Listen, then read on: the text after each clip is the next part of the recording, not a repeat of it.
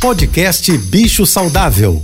Fique agora com dicas e informações para melhorar a vida do seu pet com a veterinária Rita Erickson, mestre em comportamento animal. Olá, boa tarde a todos, espero que estejam bem. Vamos conversar sobre filhotes? Os filhotes de cães e gatos não devem ser separados da mãe e dos irmãos antes de completarem dois meses, 60 dias.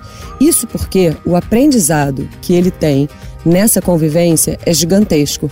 A mãe cadela e a mãe gata ensinam muito sobre limites, sobre o controle da força da mordida, entre várias outras questões que nós humanos talvez nem conseguimos perceber. Uma outra questão muito importante é a sociabilização. Todo filhote deveria aprender, desde muito novinho, a conviver com aquilo que é assustador para ele no dia a dia, especialmente os barulhos, os movimentos bruscos e os objetos estranhos. Mas eu vou falar sobre isso amanhã. Se você quiser saber mais sobre cães e gatos, me siga no Instagram ritaerickson.veterinária. Um beijo e até amanhã. Você ouviu o podcast Bicho Saudável.